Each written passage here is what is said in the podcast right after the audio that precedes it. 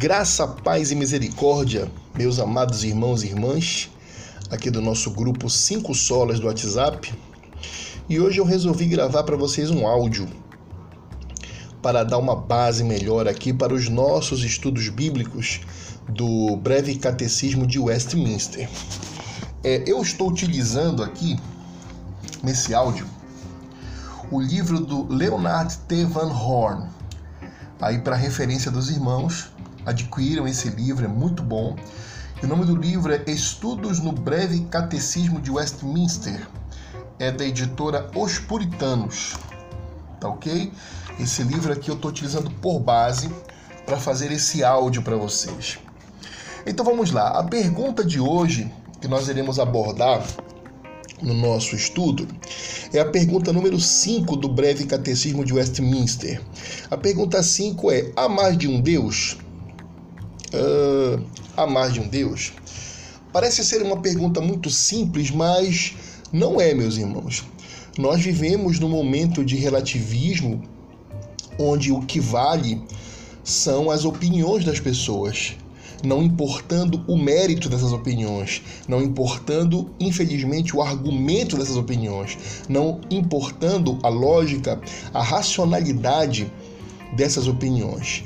Basta ter uma opinião para que ela seja considerada como perfeitamente válida. Ora, uma coisa é nós respeitarmos as opiniões divergentes das nossas. Isso aí é uma coisa de, inclusive, de convivência social pacífica e harmônica. Mas eu respeitar a opinião de uma pessoa qualquer, seja qualquer opinião que ela possa ter, é bem diferente de eu aceitar essa opinião e de eu considerar esta opinião válida para a resolução de um problema ou de uma pergunta, por exemplo. Então, para nós que vivemos numa sociedade, pelo menos nominalmente monoteísta, ou seja, que crê apenas em um Deus, parece ser uma pergunta redundante. Mas quando nós passamos a estudar melhor e observarmos a sociedade que nós vivemos, repare que Será que realmente é o monoteísmo que está mais é, em voga e que está mais disseminado no mundo, inclusive no mundo ocidental hoje em dia? Será que as pessoas, por exemplo, que se dizem ou se julgam agnósticos ou ateus, ou pessoas que não têm uma religião definida, será que essas pessoas é, têm é, uma crença interna em apenas um Deus? Ou será que elas são politeístas? Não é verdade? Porque, repare só, no mundo que nós vivemos hoje, nós podemos observar que existem pessoas que dizem declaradamente que não creem em Deus, que não têm religião e que, portanto, se consideram ateus. Ora, nós sabemos que o homem, Lutero dizia que o homem ele é essencialmente o homos religiosos, né? Ele é um homem religioso por natureza. Ou seja, o homem naturalmente ele foi criado para adorar a Deus. Naturalmente ele foi criado para, é, vamos dizer assim, perceber a existência de um Deus com a queda, este homem natural, que passou a ser um ser caído, ele perde efetivamente o destino da sua adoração, que deve ser ao Deus Criador. Mas o sentimento de adoração, mais a intenção dele e a sua tendência a divinizar, adorar, reverenciar qualquer outra coisa que não seja Deus ainda continua presente no seu coração, porque ele simplesmente perde o paradigma, o sentido, o objetivo da sua adoração, que deve ser o Senhor Deus, Criador dos céus e da terra. Mas ele tem é, ainda no seu cerne, no seu DNA, digamos assim, no seu mais íntimo ser, ele ainda persegue e tem a necessidade de acreditar e de depositar as suas esperanças, a sua alegria, e efetivamente isso passa a ser até uma adoração é, em qualquer outra coisa que não seja o Deus das Escrituras Sagradas. Então, note que esse foi só uma pincelada aqui no nosso tema. Então, perceba que a pergunta a mais de um Deus ela é muito pertinente, muito presente no nosso dia a dia e que cabe de nós cristãos uma resposta efetiva, tá? Quando nos perguntam, por exemplo, é, quando nós afirmamos enquanto cristãos que nós somos monoteístas, que nós acreditamos apenas em Deus, inclusive a resposta a essa quinta pergunta do nosso breve catecismo, é, no que concerne amar de um Deus, é a pergunta, a resposta do catecismo é a um só Deus, o Deus vivo e verdadeiro. Mas, vamos lá, se uma, se uma pessoa chega para nós e pergunta, ah, ok, mas me dê as razões do que, por que você acredita que é apenas um Deus? Seja essa pergunta feita por uma pessoa que tem a Bíblia, por exemplo, como um padrão de respeitabilidade é, para argumento, seja esta pergunta formulada por uma outra pessoa que não acredite na Bíblia, que seja uma pessoa, por exemplo, um ateu, é, uma pessoa que não tenha é, nenhum pensamento é, voltado para a religiosidade, em que pese muitas das vezes vamos observar o, o, o, dia a dia dessa pessoa, nós observamos que efetivamente ela tem sim uma religião, vamos abrir aqui uma aspas, né? No sentido dela depositar as crenças dela, a fé dela e a esperança dela em qualquer outra coisa que não seja Deus, pode ser a ciência, pode ser uma filosofia, pode ser gurus espalhados aí pelo mundo, pode ser o horóscopo, pode ser o próprio pensamento dela, ela, ela, ela idolatrar ela mesma, né? Mas então, voltando aqui. Então nós temos que saber como responder para diversas pessoas, né? Ora, a pessoa que tem a convicção de que a Bíblia é a palavra de Deus e ela deve ser respeitada, então nós temos um, um, um ponto de contato. Nós podemos citar, por exemplo, é, Deuteronômio capítulo 6, versículo 4, onde nós podemos ler: Ouve Israel, o Senhor nosso Deus é o único Deus. Então, as Escrituras nos demonstram, desde Gênesis, que apenas um único Deus, um Deus vivo, verdadeiro, poderoso. Os primeiros versículos da Bíblia já dizem: no princípio Deus. Note que as Escrituras não se atentam e nem se preocupam em explicar, por exemplo, no início, é, Deus. Ela já parte do pressuposto: no princípio Deus. Deus já é uma coisa presumida pela Bíblia, já é uma coisa aceita pela, já começa a narração da nossa redenção, que é isso que as escrituras são, a narração da nossa redenção, dizendo que no princípio Deus, Deus está no princípio de tudo, ele cria o próprio princípio, ele cria a existência. Não é verdade? Então, para essa pessoa que tem um ponto de contato conosco no que concerne efetivamente a sua aceitabilidade da Bíblia Sagrada como um livro confiável, nós podemos citar Gênesis, por exemplo, é, o, a referência que eu passei para vocês agora, Deuteronômio 6, 4. Né? Mas, por exemplo, e se uma pessoa que não acredita na Bíblia chega para você no seu trabalho, na sua universidade, qualquer local, e fala assim: sim, meu amigo, eu não acredito na Bíblia, a Bíblia para mim está cheia de erros, a Bíblia para mim não é a palavra de Deus, eu não acredito nem em Deus, mas eu quero que tu me expliques, sem tu utilizares a Bíblia, quais são as evidências que existe um Deus e por que só um Deus e não vários deuses. Ora, nós podemos oferecer tá, a própria é, prova da razão. Porque observe só, se existe uma causa é, que tornou existente o mundo, o universo, as coisas, as pessoas, e nós sabemos que se existe uma consequência, tem uma causa, se nós temos vida, existe uma causa para essa vida, se existe planetas, se existem planetas, existe uma causa para a existência desses planetas. Não existe no mundo físico, no mundo científico, uma consequência sem uma causa. Às vezes a ciência ela não consegue compreender ainda essa causa. mas ela admite, e aí nós temos um ponto de contato. A, a, a própria, a, a própria assunção de que existe uma causa para todas as coisas as quais a ciência possa ter contato e possa ser é, admissível para estudo, é justamente um ponto principal no qual nós podemos nos prender para responder a essa pessoa que nos pergunta é, se existe mais de um Deus. Então nós podemos responder: ora, se nós nos atermos e ficarmos perguntando sempre qual é a causa primeira das coisas. Aí, por exemplo, ah, havia, por exemplo, o, o, o, o, a pessoa que acredita na teoria, na teoria da evolução, ela pergunta assim pra gente: ah, o ser humano veio de primatas. Esses primatas vieram de, é, é, é, de répteis. E esses répteis vieram depois de seres aquáticos. E esses seres aquáticos vieram é, é, é, de organismos é, mais simples. Vocês estão compreendendo? Então, sempre, sempre a ciência procura dar a causa para que alguma coisa tenha acontecido.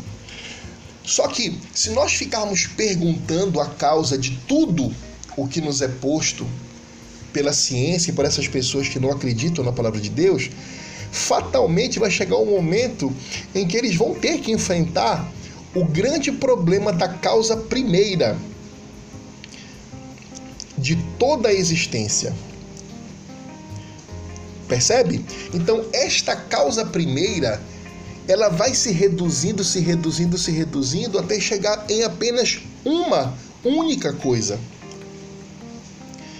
Percebe que ela vai diminuindo vai diminuindo, as respostas vão diminuindo, vão, vão ficando cada vez mais simples no que concerne a teoria da evolução.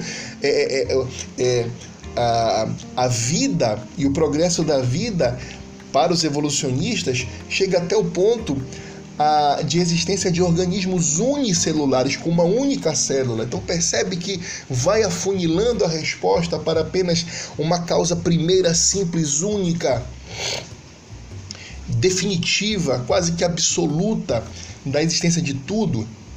Então, note que a prova da razão, isso sem nós utilizarmos essas escrituras para essa pessoa que não acredita nelas, por exemplo, nós podemos demonstrar a nossa fé em um único Deus, mostrando que esse único Deus é é efetivamente e sem erro a causa primeira de todas as coisas. Nós não estamos aqui admitindo a possibilidade da veracidade, por exemplo, dessas teorias humanas como o evolucionismo. Eu estou apenas dando aqui para os irmãos ideias de resposta para esses questionamentos. Então a causa primeira de tudo só pode ser Deus. E esse Deus tem que ser único, ele não pode ser vários. Porque se a causa primeira de tudo tende a se reduzir, a se reduzir, a diminuir, até ficar numa única coisa, nós vamos chegar à singularidade. A um único Deus vive verdadeiro. E ora, se a, a, a, a lógica, a lógica vai nos conduzir a esse raciocínio final. Se, se existe uma primeira causa para todas as coisas e para nós cristãos, e para nós que cremos nas Santas Escrituras que Deus é um, vive verdadeiro, e Ele é essa primeira causa, é óbvio que esse Deus é também o final definitivo de todas as coisas. É Ele quem decreta e determina o destino final de todas as coisas, e é só Ele. Então nós temos aqui uma argumentação muito interessante para conversarmos com as pessoas que não creem na Bíblia sobre, por exemplo, a razão de nós crermos apenas em um único Deus vivo verdadeiro, utilizando apenas essa prova da razão, no sentido de que existe uma primeira causa e um final definitivo de todas as coisas. Uma outra pergunta que nós podemos fazer sobre esse tema, não é verdade? É o questionamento: poxa, por que nós não começamos estudando a Trindade, já que nós acreditamos num Deus triuno? É muito simples, porque as Santas Escrituras, elas são uma revelação progressiva. Vamos entender isso? que Deus começa com coisas muito simples para entendimento, para nós, para se revelar para nós. E essa revelação vai cada vez mais ganhando camadas e mais camadas de conhecimento do Senhor. Porque veja, o Senhor Deus, ele é o, o vivo, o verdadeiro, o único, todo-poderoso, o em que toda inteligência e sabedoria ele possui. Então, sabe quando nós conversamos com uma criança, quando nós pais ou tios, ou, ou seja lá o que nós formos, ao conversarmos com uma criança, a gente não pode utilizar às vezes, aliás, quase sempre, todo o nosso vocabulário que nós temos, porque aquela criança não vai entender. Às vezes nós somos obrigados a conversar até no tati-bitate com criança, sabe o tati-bitate? Meu nenenzinho, meu nenenzinho, meu bebezinho, minha criancinha, veja só, não faça isso.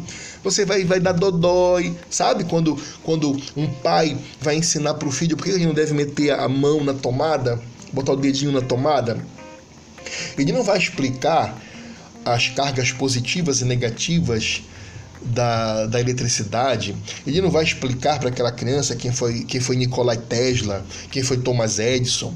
Ele não vai explicar que a eletricidade se, se movimenta à velocidade da luz. Ele não vai explicar isso, a criança não vai entender. Então ele vai explicar, meu filho, não meta a mão aqui, dedinho aqui, porque dá dodói. Machuca, faz ai ai. Entenderam? Então é basicamente assim que Deus vai se revelando para nós, porque nós não temos capacidade, meus irmãos, de compreendermos a absolutidade do poder de Deus. Nós não temos capacidade, nossa mente não comporta tantos conhecimentos. A nossa mente comporta nós aprendermos e estudarmos aquilo que nos foi revelado nas Escrituras Santas. O que não está nas Escrituras Santas é basicamente impossível de nós compreendermos no que concerne ao conhecimento de Deus, porque aquilo aquilo que nós precisamos conhecer de Deus para nossa salvação, para nossa redenção, nos foi revelado nas escrituras sagradas. E esta revelação foi progressiva. Então, as escrituras começam nos ensinando que existe um Deus, que não não, não são vários deuses. E posteriormente, até no Antigo Testamento mesmo, até em Gênesis mesmo, nós podemos observar algumas é, alguns sinais de que Deus é triuno, né? De que Deus é triuno. Mas note que é uma revelação progressiva até o momento em que o Senhor Jesus Cristo chega na face da terra, que o Verbo divino é, encarna em Jesus Cristo e ele responde ao discípulo: Há tanto tempo estou convosco e vós não me reconheceis, eu e o Pai somos um. Quando ele diz diversas, sete vezes, se eu não me engano, no Evangelho de João, eu sou, eu sou aquele nome sagrado do Senhor. Então é por esse motivo que nós não começamos. É, é, melhor dizendo, é por esse motivo que os nossos irmãos que elaboraram o, os documentos de fé de Westminster não começam falando sobre a Trindade Sagrada, porque a Bíblia começa ensinando sobre a existência de um Deus único, vivo e verdadeiro. É por esse motivo o desvendamento do grande mistério da Trindade Santa, ela é no decorrer da Escritura Sagrada. Então é por esse motivo que nós começamos a estudar, primeiramente, que só existe um Deus, o Deus vivo e verdadeiro, e, é, e note que essa resposta não muda. Nós iremos apenas acrescentar mais um, uma camada de sabedoria bíblica nisso, porque em essência Deus é um, mas em personalidade Deus subsiste em três pessoas. Então note que eu não estou desmentindo a primeira verdade que eu aprendi, porque em Deus não pode haver sombra de mudança.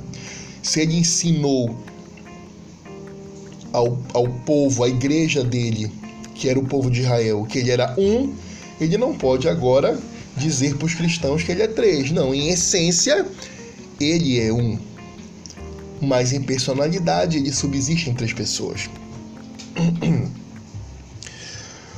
Nós dizemos que Deus é um só porque nenhuma outra pessoa ou ser compartilha dos atributos do um só Deus verdadeiro.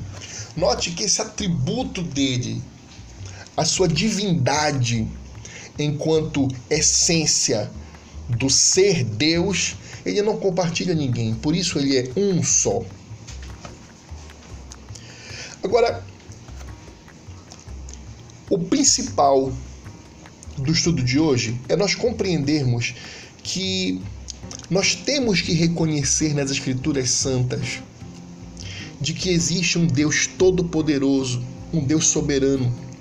Nós temos que reconhecer que existe apenas um só supremo ser, criador, planejador, legislador do mundo e que ele é único. Por isso, meus amados e minhas amadas, o monoteísmo é a oposição do politeísmo, poli, vários, politeísmo, a crença em vários deuses. Nós somos monoteístas porque, porque nós cremos apenas em um Deus único e verdadeiro, todo-poderoso, supremo ser criador. Não só planejou, como executou a criação e a existência e legislou, e legislou para o mundo todo. Outra coisa importante que nós não podemos passar despercebido nesse estudo é justamente a palavra vivo. O nosso breve catecismo fala que há um só Deus, o Deus vivo e verdadeiro. Vivo. Meus irmãos, o único ser que tem vida em si mesmo é o Senhor Deus. Ele é a fonte de vida para todas as suas criaturas, inclusive nós, seus filhos. Note que nenhum outro ser, nenhum outro ser possui vida em si mesmo. Sabe por quê? O ruach em hebraico, né? A, a, o, fôlego da vida, o espírito da vida que Deus sopra nas narinas do ser humano, ele nos concede a vida, ele nos deu a vida, ele trouxe à vida aquilo que era apenas barro, aquilo que não existia, ele trouxe à existência aquilo que não existia. Somente ele possui vida em si mesmo, meus irmãos. Então, nesse sentido, é que nós dizemos que ele é o Deus vivo. Ele é o Deus vivo.